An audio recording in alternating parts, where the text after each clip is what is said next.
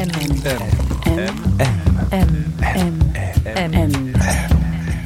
Le goût de M.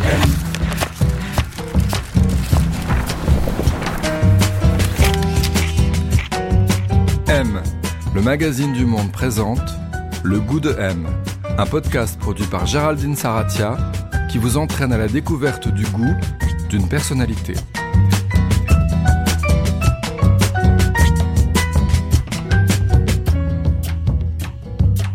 Qu'est-ce qu'avoir du goût Qui a bon goût Mauvais goût Et puis d'abord, comment se forme le goût Cette semaine, le goût de M vous emmène chez Nathalie Crassé. Elle est designer, c'est une des designers françaises les plus reconnues en dehors de nos frontières. Au cœur de son travail depuis 30 ans, le pas de côté, la remise en cause constante de ce qui nous entoure, des normes notamment, et le désir profond de créer des intérieurs et au-delà même des scénarios de vie adaptés à nos existences contemporaines, à leurs usages, aux bouleversements qu'elle rencontre. Elle débute sa carrière au début des années 90 aux côtés de Philippe Stark tout d'abord. Elle dirige aujourd'hui son propre studio. Elle a conçu d'innombrables objets qui vont du poste de radio au kiosque à journaux. Elle a créé des écoles, des hôtels, des logements sociaux ou même mis en scène, en passionnée de musique qu'elle est, l'exposition consacrée il y a quelques années au Velvet Underground. Alors pour en savoir plus sur son parcours, sur son goût, on sait qu'elle aime la couleur, l'épure, la modularité, pour l'écouter nous raconter comment elle envisage son métier aujourd'hui, après les confinements, à l'heure de l'urgence climatique. On a rendez-vous chez elle, dans sa maison atelier à Paris, située au cœur du quartier de Belleville, une ancienne imprimerie située au fond d'une allée. On y est. Bonjour. Bonjour, bienvenue. Merci. Il fait froid. On Merci. fermer la porte. Voilà. Francis, Florian. Oh, C'est le bureau. Voilà, on entre dans le, dans le bureau d'abord. Euh, Crassier, on est chez vous. Est-ce que c'est un espace qui vous ressemble ici? Ah, je sais pas. on va pas. euh, ça ressemble à mes, à mes recherches, en fait, en tout cas, parce qu'il y a beaucoup de petits bouts de projets, beaucoup de livres. euh, voilà, on essaie de.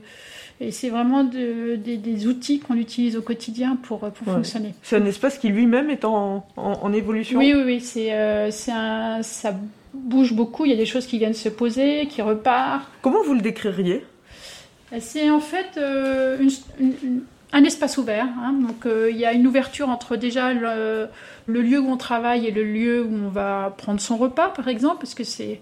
Et après, on a simplement des des séparations qui sont des, espaces pour poser euh, ces fameux outils ou ces, éléments qui nous servent à, réfléchir. En fait, c'est essentiellement ça. hein. c'est euh, euh, des outils pour réfléchir. Notre métier, c'est 80% de pensée et puis 20% de matérialisation.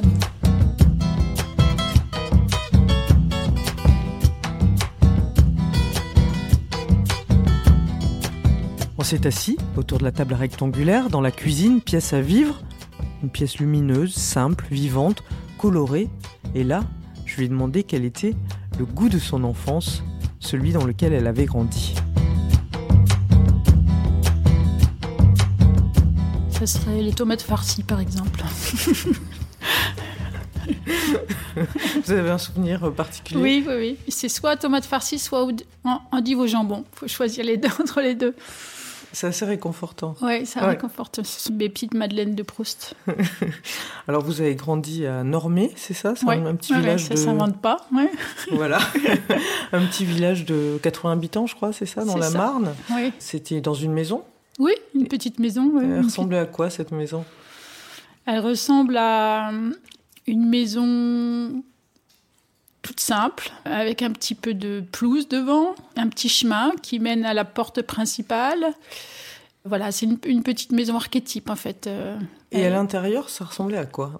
Ça ressemblait à l'intérieur de beaucoup d'intérieurs de familles françaises en fait. Il n'y avait pas du tout euh, de notion de design comme on peut l'attendre, ni de d'art. Euh, chez moi, dans- vraiment dans un, oui, dans un intérieur classique en fait, euh, voilà, d'une famille, euh, on va dire euh, française. Des années 60, 70 euh, 70, donc on, on a eu euh, la cuisine en formica comme tout le monde, voilà. Maintenant elle est plutôt en bois, elle a été changée. Alors, vos deux parents étaient agriculteurs Oui. Et quand vous parlez de votre père, vous dites souvent que c'était une sorte de géo-trouve-tout. En Oui, fait, oui. euh, En fait, il aimait bien euh, modifier les choses. Quand j'ai commencé à faire ce métier, je me disais, mais d'où me vient cette idée d'intervenir sur l'environnement, sur euh, voilà. Et en fait, le seul, la seule chose que j'ai trouvée, c'est ça, c'est le fait que mon père euh, était sans arrêt en train de soit réparer ses tracteurs, soit, mais aussi de les améliorer. Il y avait une espèce de volonté chez lui d'être complètement indépendant, au- autonome, et de voilà. Donc euh, l'hiver, il, il pouvait très bien démonter un tracteur et le remonter complètement. Voilà, c'était un peu ça. et votre mère, donc, elle était agricultrice aussi. Oui. Qu'est-ce qui lui plaisait? Elle aimait bien s'occuper des enfants, particulièrement. Donc euh, voilà, elle a eu quatre enfants, donc elle a, elle a- C'était quelqu'un de très généreux. Elle vivait pour les autres, ma, ma maman, parce qu'elle est partie. euh, C'était quelqu'un de très généreux. Dans votre famille, vous- enfin, quand vous en avez parlé plusieurs fois, vous disiez il n'y avait pas beaucoup de culture au sens où on l'entend aujourd'hui. Oui, C'est-à-dire, c'est- euh, c'était pas le- ils étaient dévoués à leur travail, euh, Voilà. à leurs occupations. Il n'y avait pas tellement de. de- Ils étaient très contents qu'on fasse des études, ça c'est certes, euh, voilà, mais, mais en effet, on n'avait pas beaucoup de livres. hein. On n'était pas dans une culture euh, de, de lecture. Il y avait la télé, il y avait, Il y avait la, télé, radio. oui, bien sûr, comme chez tout le monde, il y avait la télé, Ouais. il y avait voilà. Les choses arrivaient comme ça, en fait. Voilà, les choses arrivaient comme ça, euh, par petites. euh, c'est à l'époque il n'y avait pas Internet, donc quand on voulait se renseigner sur euh, voilà sur quelque chose, c'était compliqué. Il fallait partir en fait. Donc c'est ça qui fait que très rapidement, euh, à l'adolescence, on a envie de partir de se dire que ça se passe ailleurs en fait quelque part. Quand on n'a pas envie d'embrasser la même la même chose, la même culture. Est-ce que dans votre famille, il y avait une, un plaisir de manger? C'était quelque chose qui était important ou pas? Oui, parce que c'était la réunion de la famille. En fait, comme on était euh, six, ça fait déjà une famille nombreuse, je pense. Donc, euh, c'est le moment où on se voyait tous. euh, c'était important, oui, c'était important. Mm.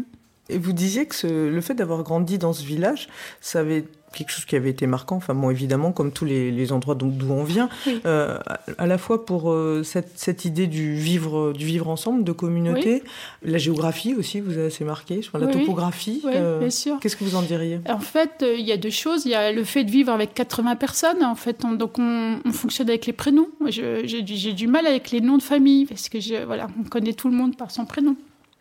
En même temps, le village, on connaît tout le monde, mais en même temps, on hérite aussi d'un certain nombre de passifs au niveau d'histoire, de famille, etc. Donc, c'est c'est pas l'anonymat du tout. Donc, euh, ça, c'est une, c'est une donnée quand on vit dans un village. Mais aujourd'hui, quand je regarde, euh, ici, on est à peu près 80 aussi. On est 12 familles. En Dans- fait. Vous vivez dans une allée oui, en fait donc en fait, moi, je, je recherche toujours les, les, les communautés. C'est ça l'échelle, voilà, échelle humaine. Ça, c'est quelque chose qui, je pense, vient de. Je ne l'ai pas compris tout de suite, je l'ai compris après. Euh, Et la deuxième chose, c'est que l'endroit où je viens, c'est de la craie. En fait, les sols sont blancs. Et en fait, à certaines périodes de l'année, ça se confond avec quand il n'y a pas de culture, avec le ciel. Ah oui? Donc, on- Donc en fait, on est, on est dans une espèce de- d'endroit un peu.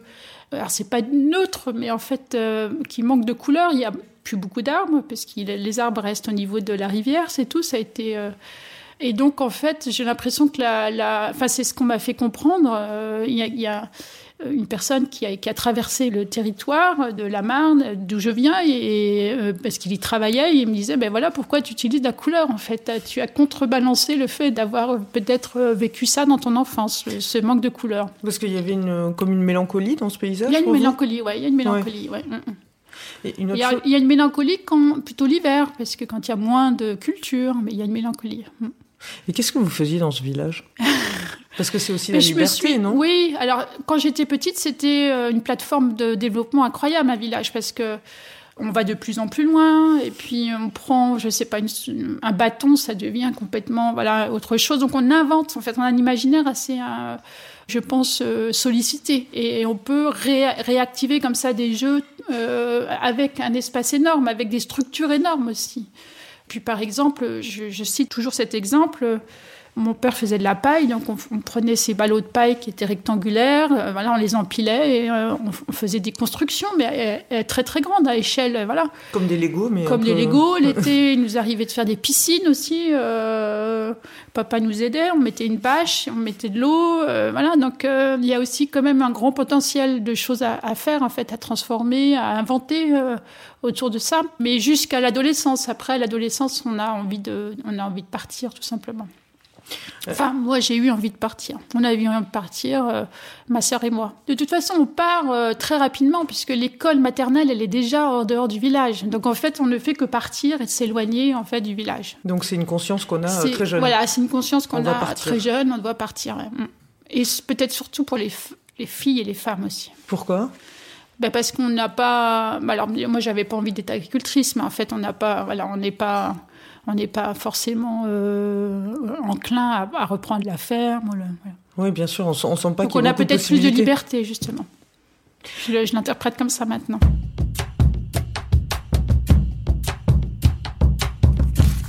M, M. M, M. M. M. Le goût de M. On est où là, Nathalie?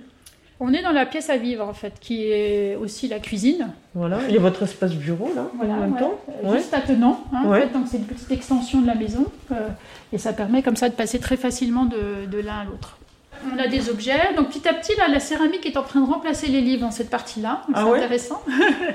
et euh, ici, c'est, euh, on a des, des- des céramiques de Claudine Monchaussé, une femme céramiste qui, euh, toute sa vie, a créé ces objets verticaux hein, qu'on pourrait nommer de totem, mais elle les appelle pas comme ça. J'adore ces objets parce que c'est une démonstration très concrète de comment on peut charger un objet, comment un objet il va beaucoup plus loin que sa forme, euh, voilà. Et, et- et j'a- et j'adore. Je pense qu'il y a une, une présence de ces céramiques euh, chez nous qui, voilà, on a un petit peu de, de Claudine ici. Elles, elles- elles- elles infusent dans l'espace voilà. aussi. ouais, ouais, Ouais.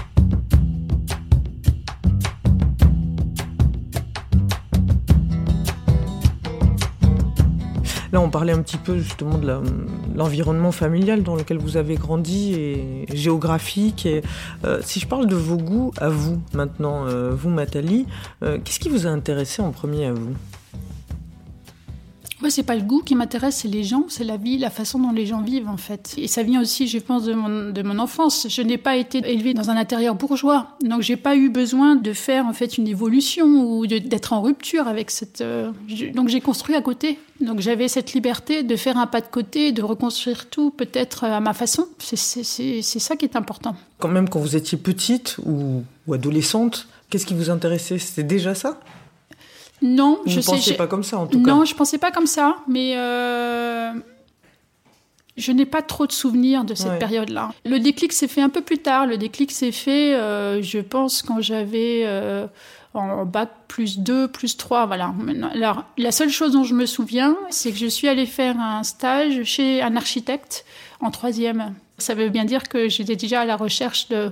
Ça vous attirait un peu déjà Voilà, j'avais Ouais. déjà commencé Ouais. à regarder. Donc vous dites, bon, pas d'intérêt en tout cas, vous saviez pas exactement ce qui vous intéressait Je, je savais que j'étais pas, euh, voilà, que j'avais tout à acquérir. En fait, c'était une soif de connaître la, la culture, mais en, en fait, à l'époque, il fallait être sur place. En fait, on pouvait pas le faire à distance. Euh, Donc, c'était, euh, c'était l'envie de, de partir et de venir à Paris. C'était aussi ça. Le, le- Alors d'abord, vous commencez par faire euh, un IUT, c'est Ouais. ça de commerce, euh, Du commerce international, Ouais, c'est ça, Et en troisième année de, de, cette, de cette école, vous travaillez sur des campagnes marketing, euh, sur euh, le lancement d'un parfum, et vous dessinez le, le- le flacon de ce parfum. Ouais, c'est ça. Et ça, ça vous fait un déclic en fait. Vous Oui, vous et dites je me dis, là, euh, il y a un savoir-faire en fait entre cette idée de parler de notions et puis de le matérialiser tout simplement. Et je me dis, tiens, waouh, c'est euh, puissant parce que j'ai j'ai bien compris que je n'avais pas les, les outils pour le faire, que j'ai fait ça très maladroitement. Et d'ailleurs, ça se voit tout de suite hein, quand on fait du, une espèce de copier-coller entre la pensée et la matérialisation, ça marche pas. C'est beaucoup plus subtil que ça parce qu'on embarque plein de notions en fait. Et là, d'un seul coup, euh, donc je me dis, je suis pas capable de le faire. Il y a un savoir-faire, il faut que j'apprenne à faire ça. C'est ça peut-être qui va me porter, que je cherchais en fait tout simplement. Et là, vous allez commencer à vous renseigner justement sur comment on fait pour Voilà, devenir sur le- designer. voilà, comme euh, ce métier de designer n'était pas très connu à l'époque, hein, voilà, mais, mais j'avais déjà commencé à m'intéresser à l'art contemporain. hein. Donc je, je regarde les écoles, bien sûr, euh, je vais voir euh, au CIDJ, et là on me dit mais non non non, avec le bac que vous avez fait euh, les études, ça, vous arriverez jamais à rentrer dans une école comme ça, ce qui est assez logique parce qu'en fait j'avais pas de portfolio, j'avais pas de voilà. Mais euh, je savais que c'était pour moi parce que j'avais j'avais lu le cette école était pour moi en fait. D'un seul coup quand j'ai lu le dépliant, je dis mais si c'est ça, c'est ça y est j'ai trouvé. Et à partir de ça, quand on a cette espèce de moteur de partir, de s'ancrer autre part, et qu'on sait pourquoi c'est fait, ben ça devient plus facile en fait. Il faut juste euh, travailler pour arriver à, à suivre cette euh, motivation, cette idée de, voilà, de faire ce métier. Il y a une autre chose qui m'intéresse dans cette troisième année aussi, c'est que vous faites un stage de fin d'études Oui. et vous allez à Berlin pendant six mois. Avant le mur, donc c'était, Ouais. il y avait une effervescence euh, formidable à Berlin. Il y avait en fait toutes les personnes qui voulaient pas faire leur service militaire, donc c'était une espèce, une espèce de creuset de voilà de gens alternatifs, euh, des punks, euh, voilà. euh, je me suis, on s'est- donc je suis partie avec Francis parce qu'il y a quand même un- euh, quelque chose d'important. euh, voilà, on- donc déjà avec ma sœur, on avait envie de partir, donc ça c'était de venir à Paris, mais avec Francis, c'était aussi cette idée de- d'embrasser cette culture du design et de l'art.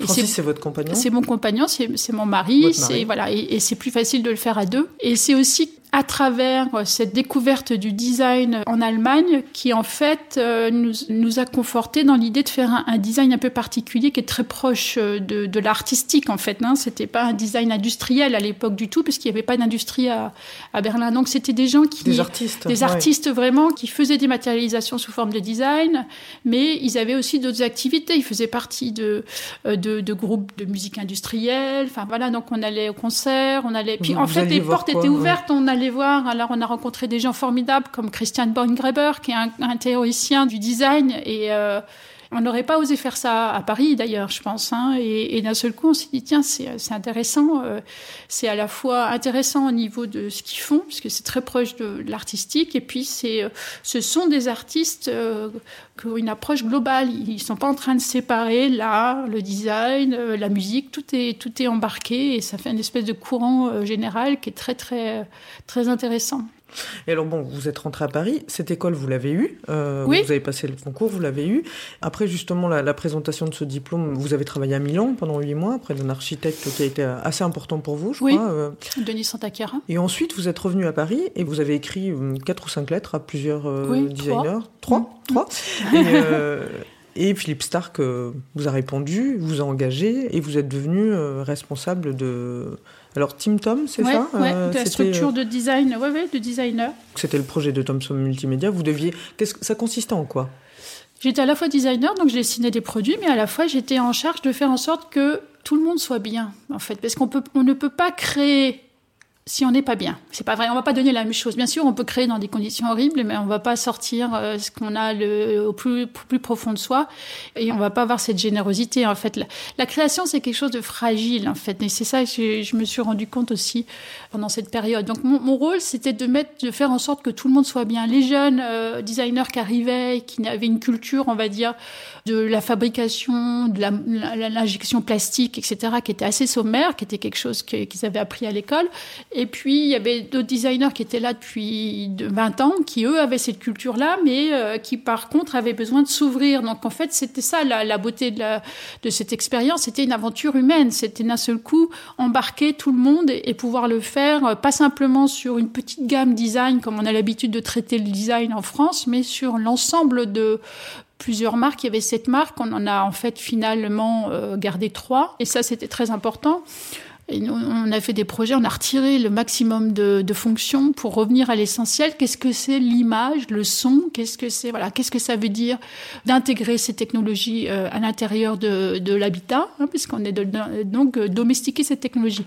Aujourd'hui, ça paraît un peu naïf, puisque la technologie, elle est là, on ne pourrait même plus la domestiquer. Mais à l'époque, je pense que c'était c'est quelque chose de très puissant. Quand on fait des recherches sur cette période, on retrouve évidemment le radiocassette, là, euh, Don Ho. Oui, oui, c'était un peu un, un- un rappel en fait de, de ce qu'avait été la radio et l'importance de la radio, parce que c'est pas simplement l'objet, c'est écouter la voix, ça n'a pas du tout la même. Voilà, ça laisse la place à l'imaginaire. Donc c'est aussi se rappeler ces choses importantes, c'est-à-dire que l'un ne remplace pas l'autre. À l'époque, on pensait que l'ordinateur allait remplacer la télé, qu'elle a- que la télé avait remplacé la radio, mais c'est pas vrai. Tout ça, ce sont des, des, univers. Chaque élément a sa propre, voilà, dégage en fait euh, un propre univers et à nous de, de trouver la meilleure façon de nous connecter à- à à, cet univers.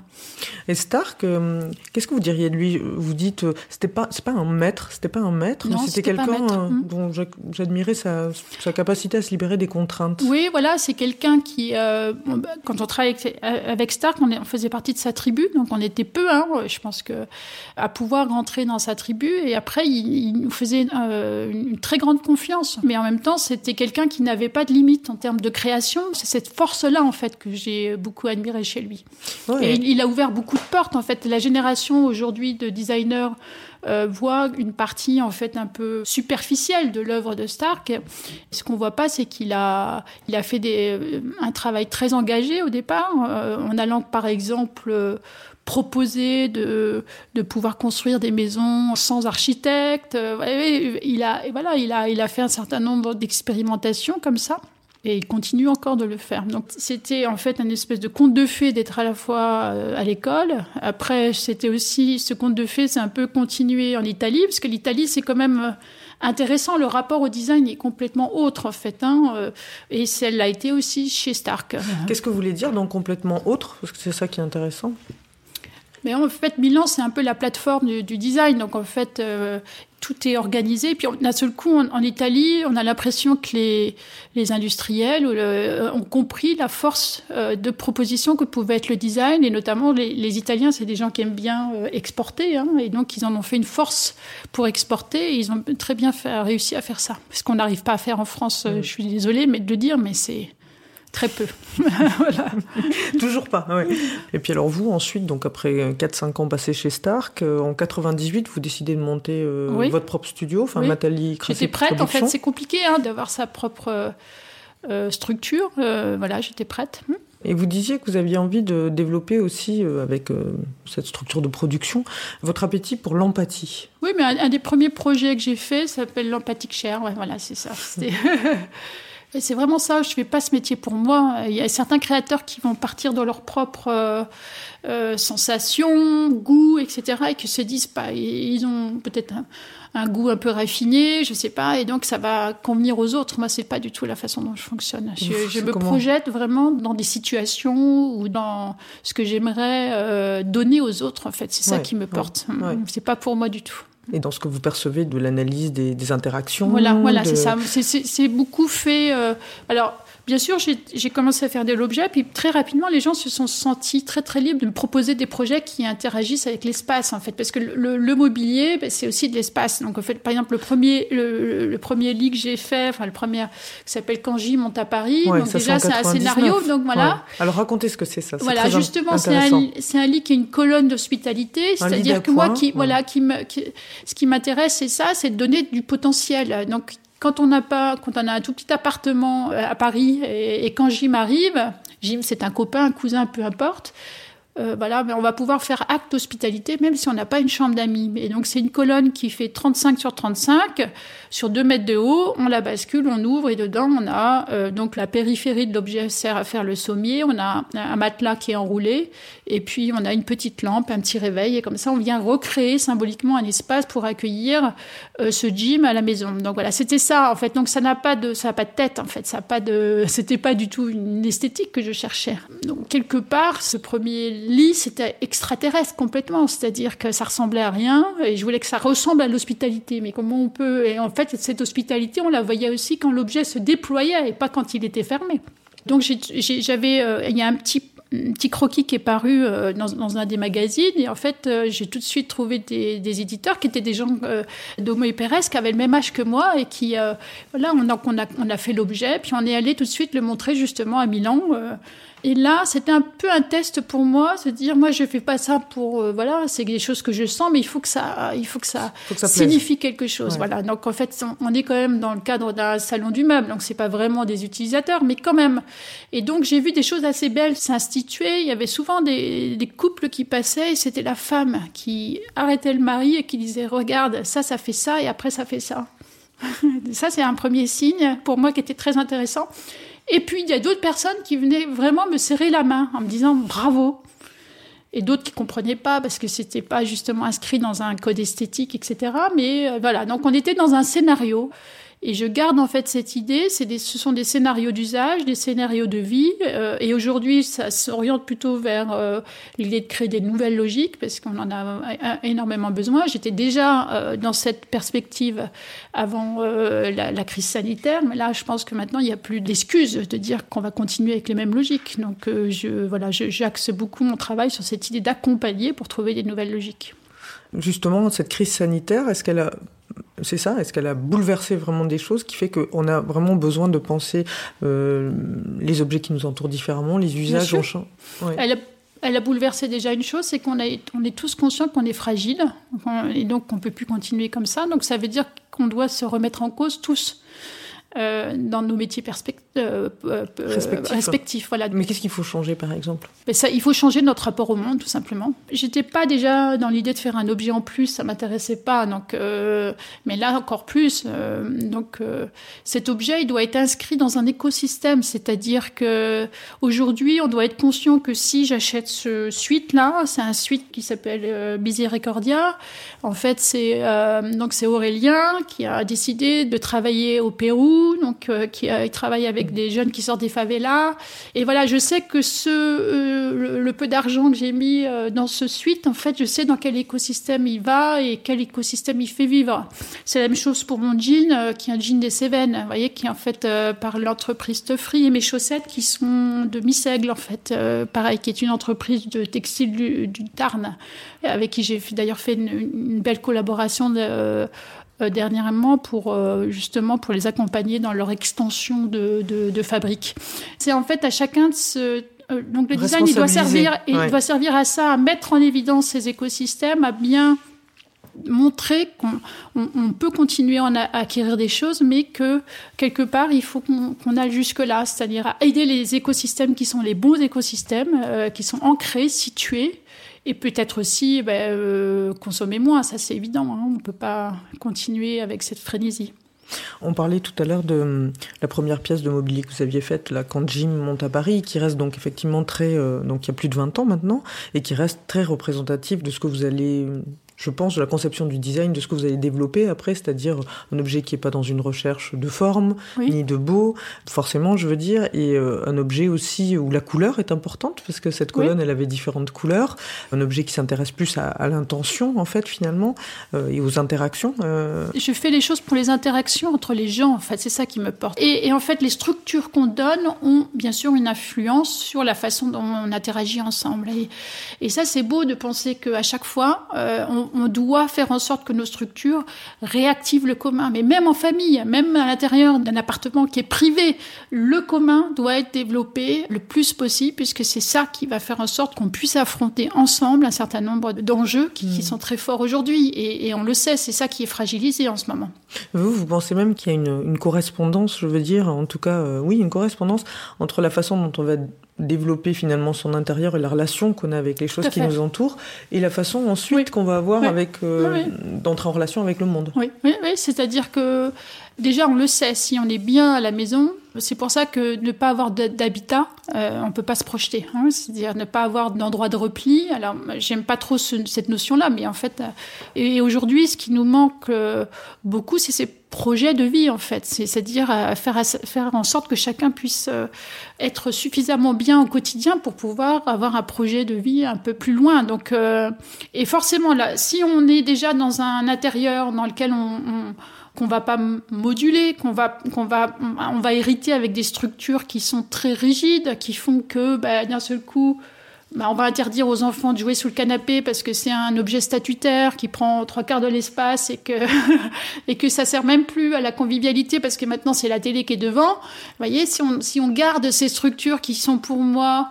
complètement anachronique et c'est pour ça que je voulais pas dessiner de canapé au départ parce que je savais que c'était pas le bon outil en tout cas qu'il avait été perverti euh, voilà, on est, on est déjà pas bien euh, armé pour euh, a, après aller le faire à l'extérieur, puisqu'on est en fait c'est une espèce de préfiguration hein, de ce qu'on peut faire à, à l'extérieur. Des interactions ouais. qu'on va être Des interactions, de voilà, et la façon mmh. dont on accueille les gens à l'intérieur, on le sait. Et donc avoir dans les années 80, mais même après, vraiment fait en sorte de faire émerger cette espèce de d'idée de même au niveau de décoration de mésococon est un gros gros problème parce qu'aujourd'hui même avec encore plus avec le confinement chacun se replie derrière son cercle de certitude. Là, on tourne en rond et dans cette maison cocon, on laisse plus venir les, autres à l'intérieur et du coup, on se referme sur soi-même. Et c'est ça qui est en train de se passer. Et, on, tourne en rond avec ces certitudes, alors qu'aujourd'hui, on doit faire tout l'inverse. On doit s'ouvrir, on doit parce qu'on a un certain nombre d'enjeux qui fait qu'on doit se remettre en question plutôt que de, conforter ce qu'on est déjà et de se refermer sur notre façon d'être aujourd'hui. Votre travail, c'est justement ça, c'est de proposer des nouveaux usages, de proposer des nouvelles façons de vivre. On parlait tout à l'heure de la première pièce de mobilier que vous avez faite euh, quand Jim monte à Paris. Après, votre travail a été assez vite reconnu hein, à partir du début des années 2000. Vous avez eu beaucoup de, vous avez été exposé, tout ça. Et ensuite, vous avez fait des projets euh, justement, euh, alors plus globaux, totaux, enfin je sais pas comment on dit. Euh, je pense par exemple à l'hôtel que vous aviez fait à Nice, qui sont justement des endroits où vous allez proposer euh, une autre façon de vivre. Parce que l'hôtel, vous le dites, ça, ça m'intéresse pas mal. On pourrait penser que c'est un lieu passager, euh, voilà, sans importance. Au contraire, vous dites c'est un endroit dans lequel on peut proposer un nouveau, une nouvelle expérience. C'est un lieu où on va pouvoir expérimenter. Imaginez, on peut, on a du mal à acheter du meuble contemporain, donc aujourd'hui on est dans le vintage, hein, il faut quand même se projeter. Et donc vivre avec son époque, on peut laisser essayer plus facilement une soirée si on est à l'hôtel, vous voyez, ou voilà, que euh, de le, de le, faire chez soi. Il faut le ressentir déjà dans son propre corps, en fait, pour pouvoir. Et en fait, donc les, hôtels devraient être ces lieux expérimentaux qui nous permettent euh, d'habiter contemporain. Or, c'est pas du tout le cas. À l'époque, quand on a commencé euh, avec Patrick et Philippe, Patrick Elwargui et Philippe Chaplet à faire le e-hôtel, on était dans un style international. Donc, en fait, les hôtels étaient partout pareils et on nous disait, ben, vous pouvez dormir là et vous pouvez dormir là, c'est pareil. C'est quand même le comble. C'est-à-dire que c'est l'inverse de vivre quelque chose. Donc, on proposait de, ne pas vivre, en fait, dans les hôtels. C'était quand même, on en était là. Donc, euh, nous, on a mis le curseur complètement à, l'opposé en se disant, au contraire, on va faire des, euh, vivre quelque chose de très fort, mais quelque chose qui n'est surtout pas la maison. M, le magazine du monde présente le goût de M. Et alors, mais vous avez des vinyles quand même Parce que moi, j'avais lu que vous aviez donné tous vos vinyles. Oui, mais en fait, on, les a, on a récupéré une partie qui était euh, chez ma sœur. Parce que ça nous permet de. Alors, il y, a un peu de tout. Il y a aussi des vinyles de, que, de, de nos enfants. Hein. Et puis, on a des vinyles. On a des vinyles très anciens. Par exemple, on avait récupéré. Voilà. Donc vous avez encore une platine vinyle, vous écoutez pas tout oui, finalement on en a racheté une en fait. Ah oui. Voilà. voilà. donc on a ici euh, ça, c'est l'époque berlinoise. Strafe für Rebellion, par exemple. On a essayé de retrouver un certain nombre de. Voilà. Ah. Dosis. Tout ça, c'est la, période berlinoise. Ah, Sprung aus dem Molkan. Et puis des choses que, voilà, qui sont plus. Zenakis. Euh, ah, Wolfgang Tillmans. Voilà. Ça, c'est. Oui. Plutôt le l'art contemporain. Donc voilà, c'est ça. Ça, c'est l'original de. Messe pour un temps présent. Voilà. De la, la, musique de Pierre-Henri pour, euh, et de Michel Colombier, on ne va pas l'oublier, pour, euh, pour Maurice Béjart.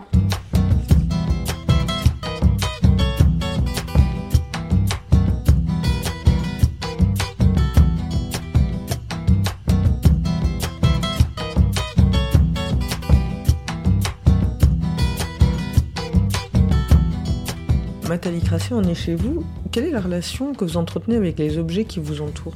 Ce sont des objets qui sont des objets qui ont été créés par des personnes que j'aime, des designers, euh, Joe Colombo, Nana Ditzel, et puis quelques prototypes qui sont venus aussi se poser comme ça. Donc c'est un, un, patchwork de, d'objets qui représentent quelque chose dans l'évolution, puisque ça fait 20 ans maintenant qu'on habite ici. Les designers que vous avez cités, euh, l'italien Joe Colombo ou euh, Nana Ditzel, qui est danoise, c'est oui, c'est ça. Vous vous sentez proche de leur démarche en fait ou euh Oui, je, je, me sens proche de leur démarche. Et puis Joe Colombo, c'est une, personne atypique aussi dans le monde du design. Hein. Il, a, il a fini par renier, en fait, le, justement, à la fin de son, son parcours, cette idée de toujours créer, justement, du, des objets. Et, euh, et, il était déjà autour de scénarios aussi, hein, de scénarii de vie. Euh, donc, en fait, c'est ce qui nous rapproche. Et donc, euh, c'est vrai que c'est intéressant de voir qu'on peut prolonger un certain nombre de choses à sa propre façon. Est-ce que du coup, les, les objets, vous les choisissez parce que vous les trouvez beaux ou c'est pas du tout ça qui Non, dé- non, non, mais j'ai pas cette. euh, non, non. C'est quoi que vous J'ai pas cette relation aux choses. Ouais, Alors, bien sûr, il y a. On peut avoir un autre type d'attachement aux choses. hein. Alors alors, c'est intéressant. euh, Stark va parler d'objets bons plutôt que d'objets beaux.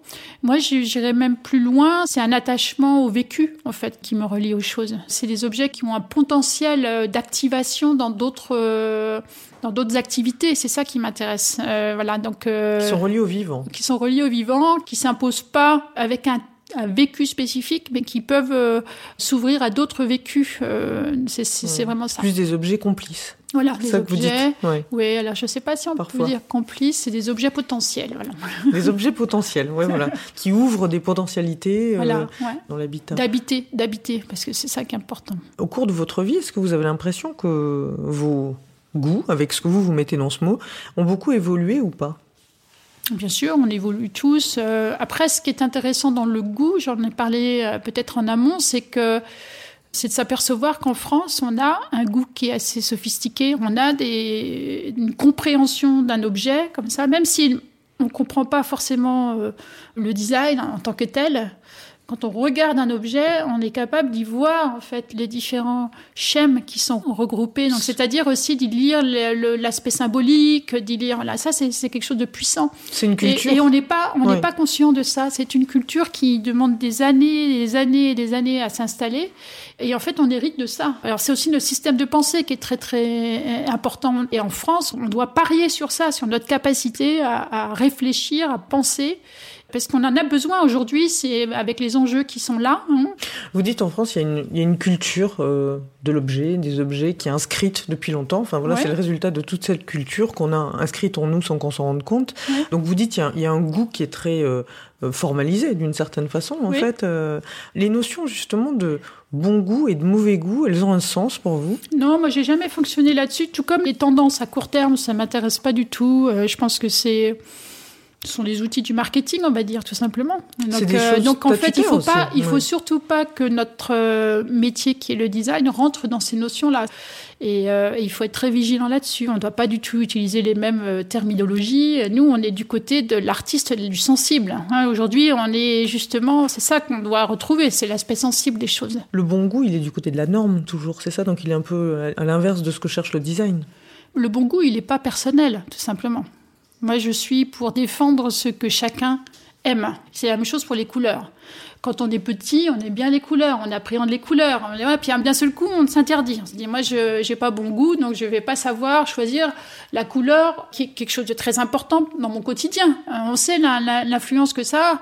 Voilà, donc euh, moi, je suis très étonnée quand les gens me disent, mais qu'est-ce que je peux mettre comme couleur euh, voilà, chez moi Mais c'est une culture, c'est quelque chose qu'on devrait cultiver tout au long de sa vie hein, et, avoir les, les propres couleurs qu'on aime. Et nous, quand on arrive pour travailler sur l'intérieur de quelqu'un, c'est de, de jouer avec ça, c'est de pas imposer ses propres euh, notions. Après, moi, j'utilise la couleur de façon non scientifique, en fait. Hein. J'utilise une couleur qui est vivace parce que j'aime la vie. Je veux dire qu'à partir du moment où on n'ose pas porter de la couleur chez, sur soi et chez soi, ça veut dire qu'on a peur de vivre, tout simplement. On s'interdit de vivre, puisque la couleur, c'est la vie, vraiment. Moi, je l'ai vécu. J'ai pu aller, par exemple, au Mexique, dans des endroits où c'est très, très pauvre, mais d'un seul coup, c'est multicolore. Et il y a la, et la petite brillance dans les yeux qui fait que les gens sont très pauvres, mais ils sont heureux. Ça a une conséquence, il y a une relation directe entre les couleurs et le bonheur, j'en suis sûre. Et d'ailleurs, quand on se réveille dans un univers coloré, je suis sûre qu'on part euh, voilà, dans la journée avec une, différent, c'est sûr. C'est forcé. Alors, vous le disiez tout à l'heure, justement, le, en France, euh, voilà, si on parle un peu du goût de l'époque, les gens ont du mal à acheter du contemporain, en fait, à acheter euh, du mobilier, euh, voilà, créé par des designers qui pensent leur époque. Et les gens achètent beaucoup de vintage. On est Mhm. beaucoup dans le vintage. Comment Mhm. vous analysez ce Mais ça goût pour le correspond un petit peu à ce repli dont, on a parlé, c'est-à-dire on se sent rassuré par ce qui pouvait émerger dans les années 70, 80, et on a un peu peur de vivre, d'habiter contemporain, tout simplement, d'habiter les, les idées de son époque. Mais justement, les gens se posent, enfin, d'une manière générale, on se pose enfin vous c'est votre métier, mais on se pose très peu de questions sur euh, notre intérieur, sur euh, on va effectivement répercuter euh, ces formes-là qu'on connaît, de dire il faut mettre une table basse, il faut mettre un canapé, il faut mettre une table comme ci, voilà. Ce qui est intéressant, c'est aussi essayer de retirer la notion de statut statutaire, parce que c'est ça qui vrille pas mal de choses. En fait, le canapé, on l'a vu, on va acheter un canapé en cuir, c'est un statut social en fait. Hein, c'est de dire voilà. quoi, j'ai des moyens. Voilà, j'ai des moyens, c'est comme la voiture, etc. Donc à partir du moment où on retire cette notion-là, ben, les choses commencent à être un peu plus claires. Il faut, savoir que tous ces codes, euh, je vais vous donner un exemple.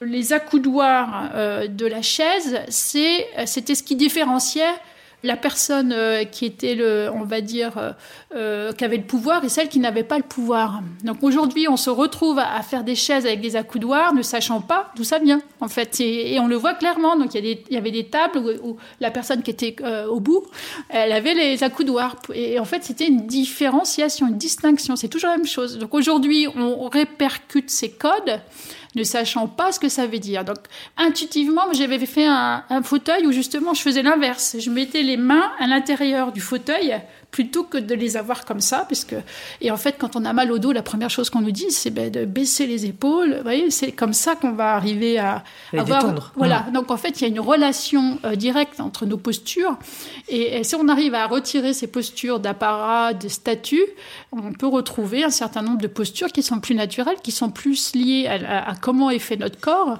qui vont être vraiment intéressantes pour, euh, pour, à utiliser à, l'intérieur de l'habitat. C'est ça que je cherche à, à mettre en évidence. et, alors comment faire pour avoir un habitat qui a du sens pour soi? C'est-à-dire il faut avant tout se demander comment on vit, comment on oui, aime quel est son projet de vie, voilà, c'est ça, qui habite là, comment on peut peut-être plus s'ouvrir, voilà, comment, c'est ça en fait. Euh, l'habitat, il reflète son projet de vie. Donc, Alors, ce serait bien qu'il ne qu pas le projet de vie à l'instant T. Moi, j'adore travailler sur des intérieurs, euh, justement, euh, avec des gens, mais c'est en général pour des changements de vie ou des, voilà, ou des, ou le fait de, de vouloir matérialiser dans l'espace quelque chose de différent de ce qu'on est aujourd'hui, pour que l'espace, ça, ça, nous permette de tendre vers aussi. C'est intéressant cette notion-là. Euh, vous, qu'est-ce qui vous nourrit à vous euh, Parce que votre travail, effectivement, c'est de comprendre finalement, d'analyser euh, les temps dans lesquels on vit, les interactions, d'avoir une compréhension assez fine comme ça de, des choses. Est-ce que c'est la sociologie, l'anthropologie, Oui, c'est ça plutôt. Oui, oui, c'est l'art, c'est et aussi l'art. C'est un mélange des deux, mais c'est plutôt euh, l'anthropologie. Marc Auger disait que le design, c'est l'anthropologie appliquée. Je suis assez, assez, assez d'accord là-dessus de plus en plus. Euh, donc, euh, pendant le confinement, je me suis nourrie essentiellement de philosophie, de sciences sociales, on va dire, et d'art, parce que l'art, ça nous fait aussi entrevoir un imaginaire, parce qu'il y, a besoin aussi des deux, en fait, hein, de, comprendre comment évolue la société, de comprendre comment on fonctionne, nous, en tant qu'humains. Et pourquoi on s'est fourvoyé? Parce que c'est ça la question aujourd'hui, c'est de comprendre comment on s'est tous fourvoyés euh, aussi fortement et d'agir justement sur euh, comment on peut se déplacer, bifurquer pour essayer de, continuer. Alors quel type de goût vous plaise à vous d'une manière sensible? Vous aimez quoi par exemple Le sucré, le salé le... Qu'est-ce qui vous plaît?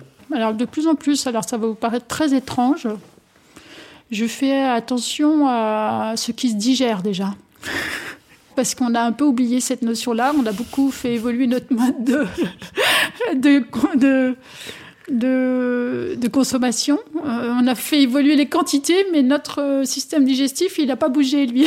Donc, en fait, vous imaginez la, la complexité qu'il a affrontée tous les jours. Euh, Donc vous prenez en compte l'écosystème là encore. Voilà, j'essaie de comprendre un peu mieux comment on digère, combien de temps il faut pour digérer, c'est déjà une base assez simple. Et puis après, il y a des aliments qui demandent plus de temps que d'autres.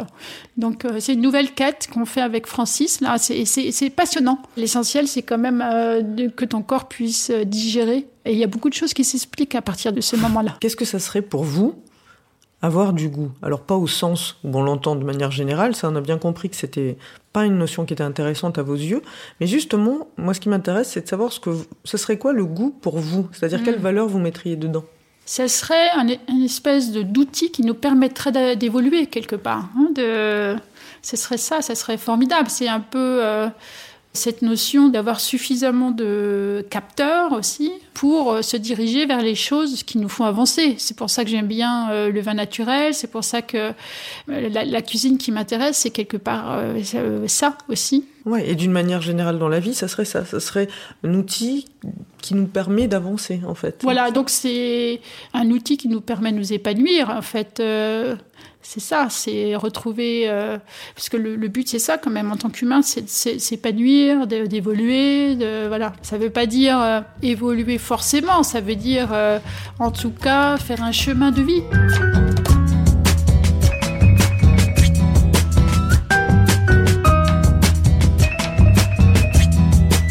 Voilà, c'est la fin de cet épisode. Il a été réalisé par Guillaume Giraud, préparé avec l'aide de Diane Lizarelli et Mélissa Fulpin et produit par Genre Idéal pour M, le magazine du monde. Ce podcast est en accès libre, on se retrouve donc la semaine prochaine. Pour soutenir le monde et soutenir le travail de nos journalistes, abonnez-vous sur lemonde.fr.